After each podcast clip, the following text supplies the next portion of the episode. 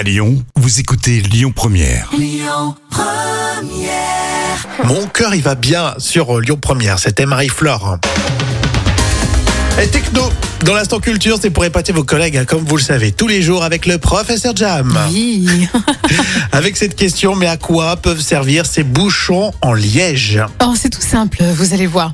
Votre réfrigérateur dégage de mauvaises odeurs. Alors ne vous inquiétez pas. Euh, il existe une astuce pratique pour vous aider à éliminer euh, ces odeurs euh, désagréables. Alors tout ce dont vous avez besoin pour votre réfrigérateur sent à nouveau bon. C'est un bouchon en liège, un petit bouchon en liège. Facile. Alors c'est quoi? Il y a une recette? Euh, Oui. Faut l'éplucher Non. Non, en fait, vous prenez le bouchon dans votre main, euh, vous l'imbibez euh, de quelques gouttes euh, d'huile essentielle, par exemple à la lavande. Mhm. Ensuite, vous le mettez au réfrigérateur. Et le liège, en raison de ses propriétés, euh, va absorber d'une part les odeurs euh, désagréables et d'autre part va diffuser votre parfum préféré euh, Mmh. dans tout le réfrigérateur. C'est une vraie, une vraie astuce que tu nous donnes. Et ensuite, il faut tremper de nouveau le bouchon une fois par semaine en moyenne.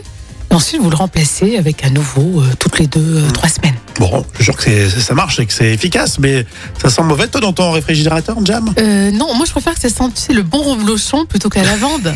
Hein, c'est bizarre que ça sente la lavande dans un réfrigérateur. Mais après, ça se trouve, ton reblochon va prendre le goût de la lavande.